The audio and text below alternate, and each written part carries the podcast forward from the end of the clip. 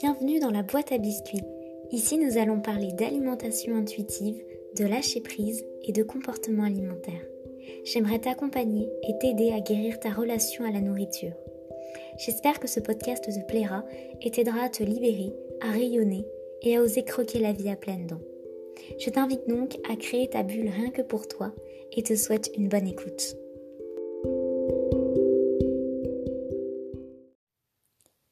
Bonjour, j'espère que tu vas bien et bienvenue dans ce nouvel épisode du podcast où je vais te parler du rééquilibrage alimentaire.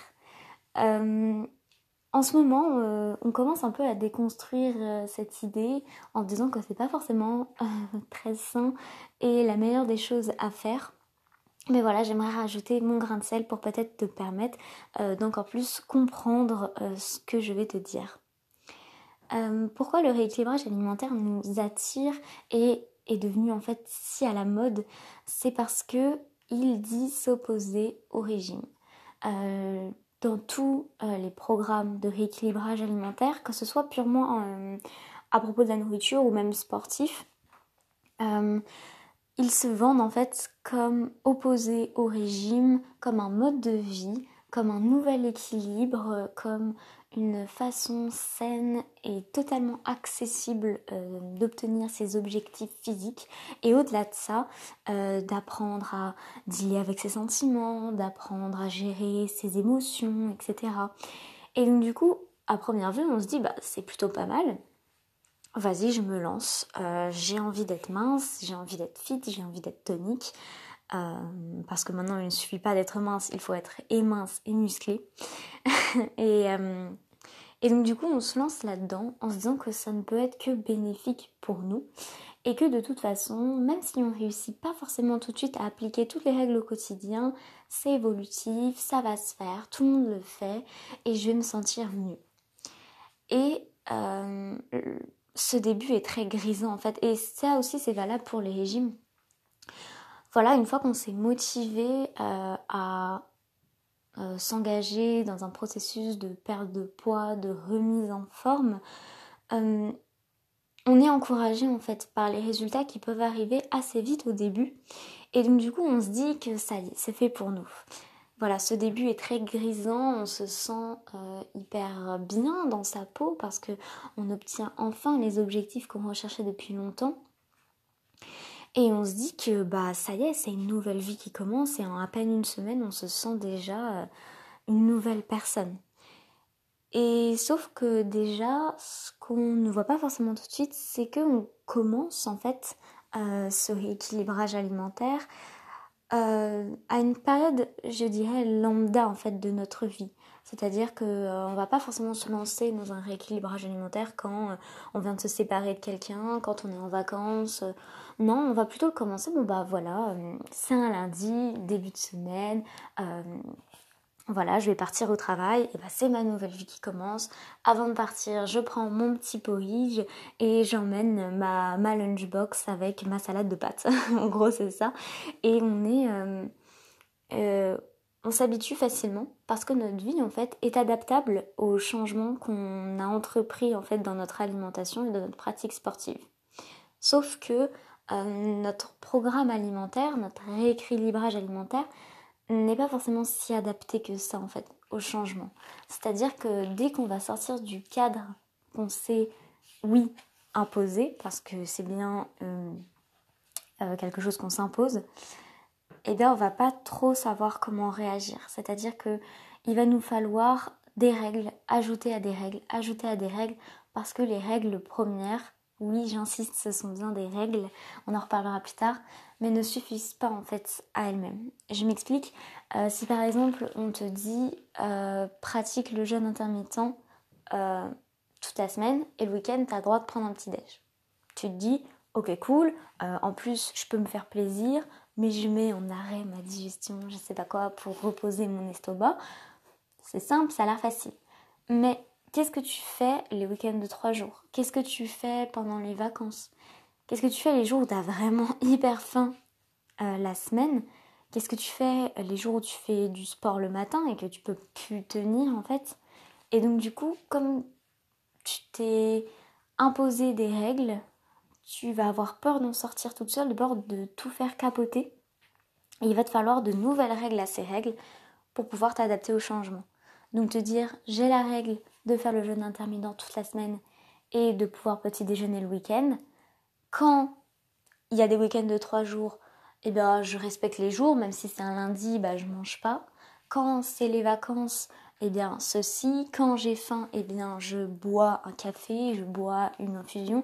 Et tu vas te rajouter, en fait, des règles petit à petit sans forcément te rendre compte. Tout simplement parce que ton rééquilibrage alimentaire n'est pas adapté, en fait, à une vie sur le long terme. Et c'est bien, en fait, sur le long terme euh, qu'on va parler. Parce que on pense que c'est sain, un rééquilibrage alimentaire, sauf que c'est bel et bien un régime. Et je dirais même que c'est encore pire parce qu'au moins quand on se lance dans du camp, quand on se lance dans un régime paléo, on sait que c'est drastique. Euh, aujourd'hui, voilà, on sait. Et que quand on n'y arrive pas, même si ça peut avoir des dommages psychologiques très très importants, euh, on se dit que finalement c'est parce que c'était trop dur et que c'était pas forcément de notre faute si on n'a pas réussi ce régime. Sauf que quand on réussit pas un rééquilibrage alimentaire, quand on continue de craquer, quand on continue euh, d'avoir une mauvaise relation à la nourriture, quand on continue de voilà d'avoir l'impression de manger des produits malsains tout le temps, d'être obsédé par ça, bah on comprend pas. On se dit mais c'est pas possible en fait. Enfin, un rééquilibrage alimentaire, tout le monde le fait, c'est la chose euh, qui est sain pour tout le monde, c'est la chose adaptée à tout le monde. Et, moi, j'y arrive pas, je comprends pas pourquoi. Et donc du coup, on se culpabilise énormément et on se rabaisse. Sauf que c'est bel et bien un régime pour plusieurs raisons. Euh, la plus évidente, c'est les aliments interdits ou alors très déconseillés. Et l'esprit de contradiction en fait qui entre en jeu parce que euh, dans n'importe quelle vidéo de euh, Fit Girl qui va vous dire comment appliquer euh, votre rééquilibrage alimentaire, elle va vous dire en tout début de vidéo un rééquilibrage alimentaire, c'est pas un régime, vous avez le droit de manger ce que vous voulez, voilà, le plaisir avant tout, etc. Et après, elle va vous dire limitez les sucres, limitez voilà tout ce qui est les, les, glucides rapides, limiter ci, limiter ça. Et en fait, nous on se dit, ok, j'ai le droit de manger tout, j'ai le droit de me faire plaisir, mais pas de tel plaisir. Pas tel plaisir non plus. Et pas tel plaisir non plus. Et donc du coup, en fait, on a bien des aliments interdits. Je dis pas forcément euh, des aliments cités tels quels, bien que les aliments industriels soient très diabolisés. Ou même, on va rarement dans un rééquilibrage alimentaire vous dire d'éliminer totalement une catégorie d'aliments, parce qu'aujourd'hui on sait que c'est pas sain. Mais voilà, ce sera des par petites doses de culpabilité et de euh, condescendance, disons. Euh, le goûter, c'est pour les enfants, machin, que tu vas intégrer que certains aliments sont moins bien que d'autres. Et évidemment la notion de cheat meal qui est, je pense, ultra euh, malsaine et qui en fait, euh, quand on se contraint trop la semaine et qu'on fait un gros cheat meal le week-end, euh, ça peut vite tourner en fait à des compulsions et des compulsions alimentaires qui se répètent. Au fur et à mesure, ça peut s'appeler des troubles du comportement alimentaire. Donc je trouve que c'est vraiment une mauvaise idée à appliquer moi, il n'y a pas si longtemps que ça, hein, j'étais persuadée que la règle des 80-20 était la meilleure des choses à faire. Je sais pas si tu en as déjà entendu parler. Euh, c'est assez connu, c'est 80% euh, du temps tu manges sainement et 20% du temps tu te fais un cheat meal. Donc tu te dis cool, sur 3 euh, repas par semaine, ça fait 21... 3 repas par jour, ça fait 21 repas par semaine. Bah je peux me faire entre 3 et 4 cheat meals en semaine, c'est cool, tu vois. voilà, j'évite peut-être de d'en faire euh, deux dans la même journée euh, et, c'est assez lâche en fait finalement. Mais ça reste une règle, ça reste une restriction, ça reste une, une frustration. Et, et à partir du moment où, imagine, tu te dis, ok, j'ai déjà fait mes trois cheat meals dans la semaine. Et là, tu es invité chez des amis, tu sais que tu vas plus manger que d'habitude, manger plus gras. Bah, tu fais comment? Bah, en général, on refuse, ou en général, on boit de l'eau avant, ou alors on, mange ce qu'on veut et après on culpabilise parce qu'on sait qu'on n'a pas respecté la règle des 80-20. Et donc du coup on rentre dans une spirale qui est exactement la spirale des régimes. Mais alors du coup pourquoi on a l'impression qu'il y a tant de personnes qui réussissent ces fameux rééquilibrages alimentaires si c'est finalement un piège comme ça? Ah, Déjà, en fait, on ne sait pas ce qui se passe dans la tête des personnes. Je pense surtout aux, influenceurs, en jouant sur les réseaux sociaux, sur YouTube, ou qui vendent ces fameux programmes euh, alimentaires, en fait.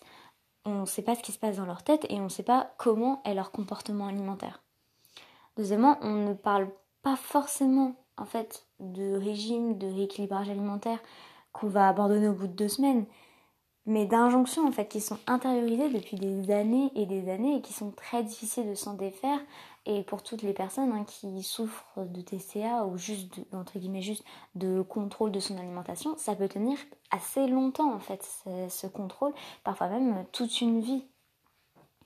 Et euh, ces personnes en fait qu'on voit sur les réseaux sociaux euh, est-ce qu'elles ont toujours vécu de cette manière là et est-ce qu'elles vivront toujours comme ça? C'est-à-dire que on a l'impression qu'un rééquilibrage alimentaire c'est sain parce que c'est peut-être plus tenable qu'un régime drastique qu'on abandonne au bout de 2-3 semaines.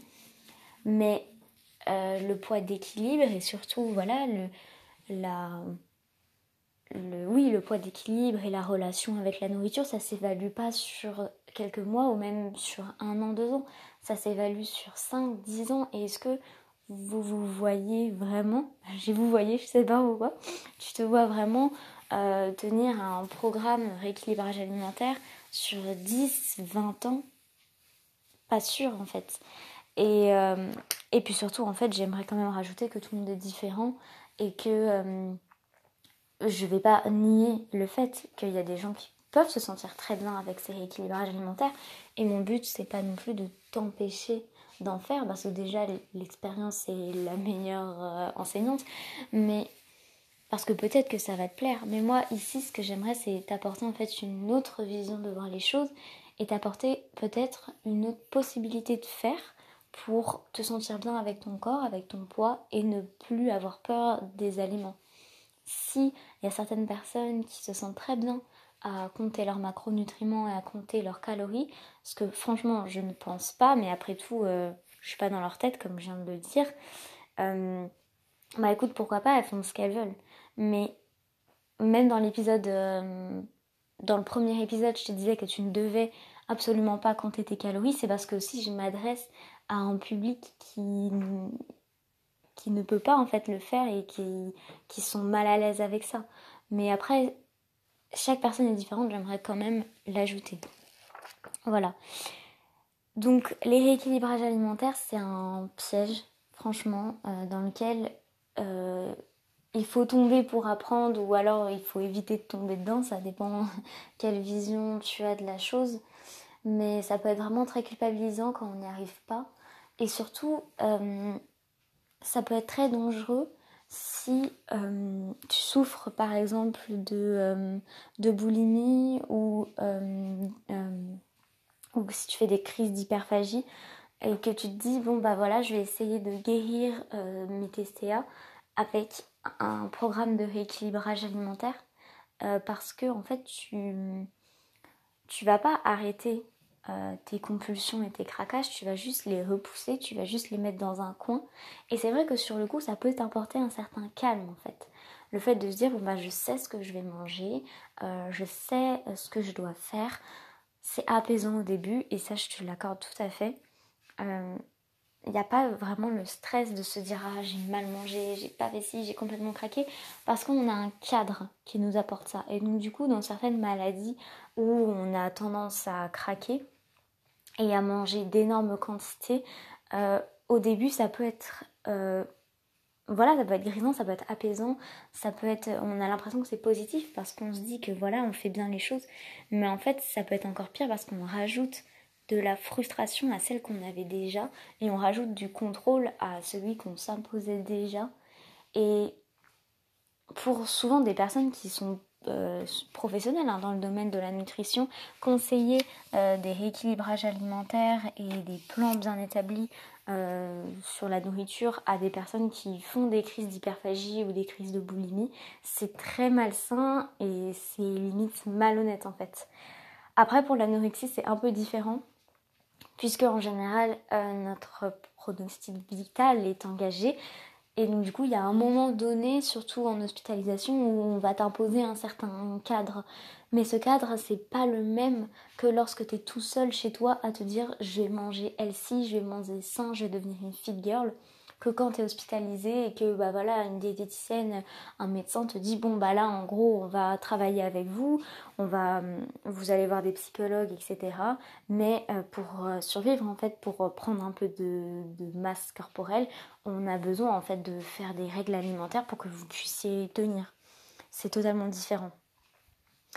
Voilà, je pense que j'ai fait un peu le tour de ma pensée sur les rééquilibrages alimentaires. Euh, N'hésite pas à partager ton point de vue.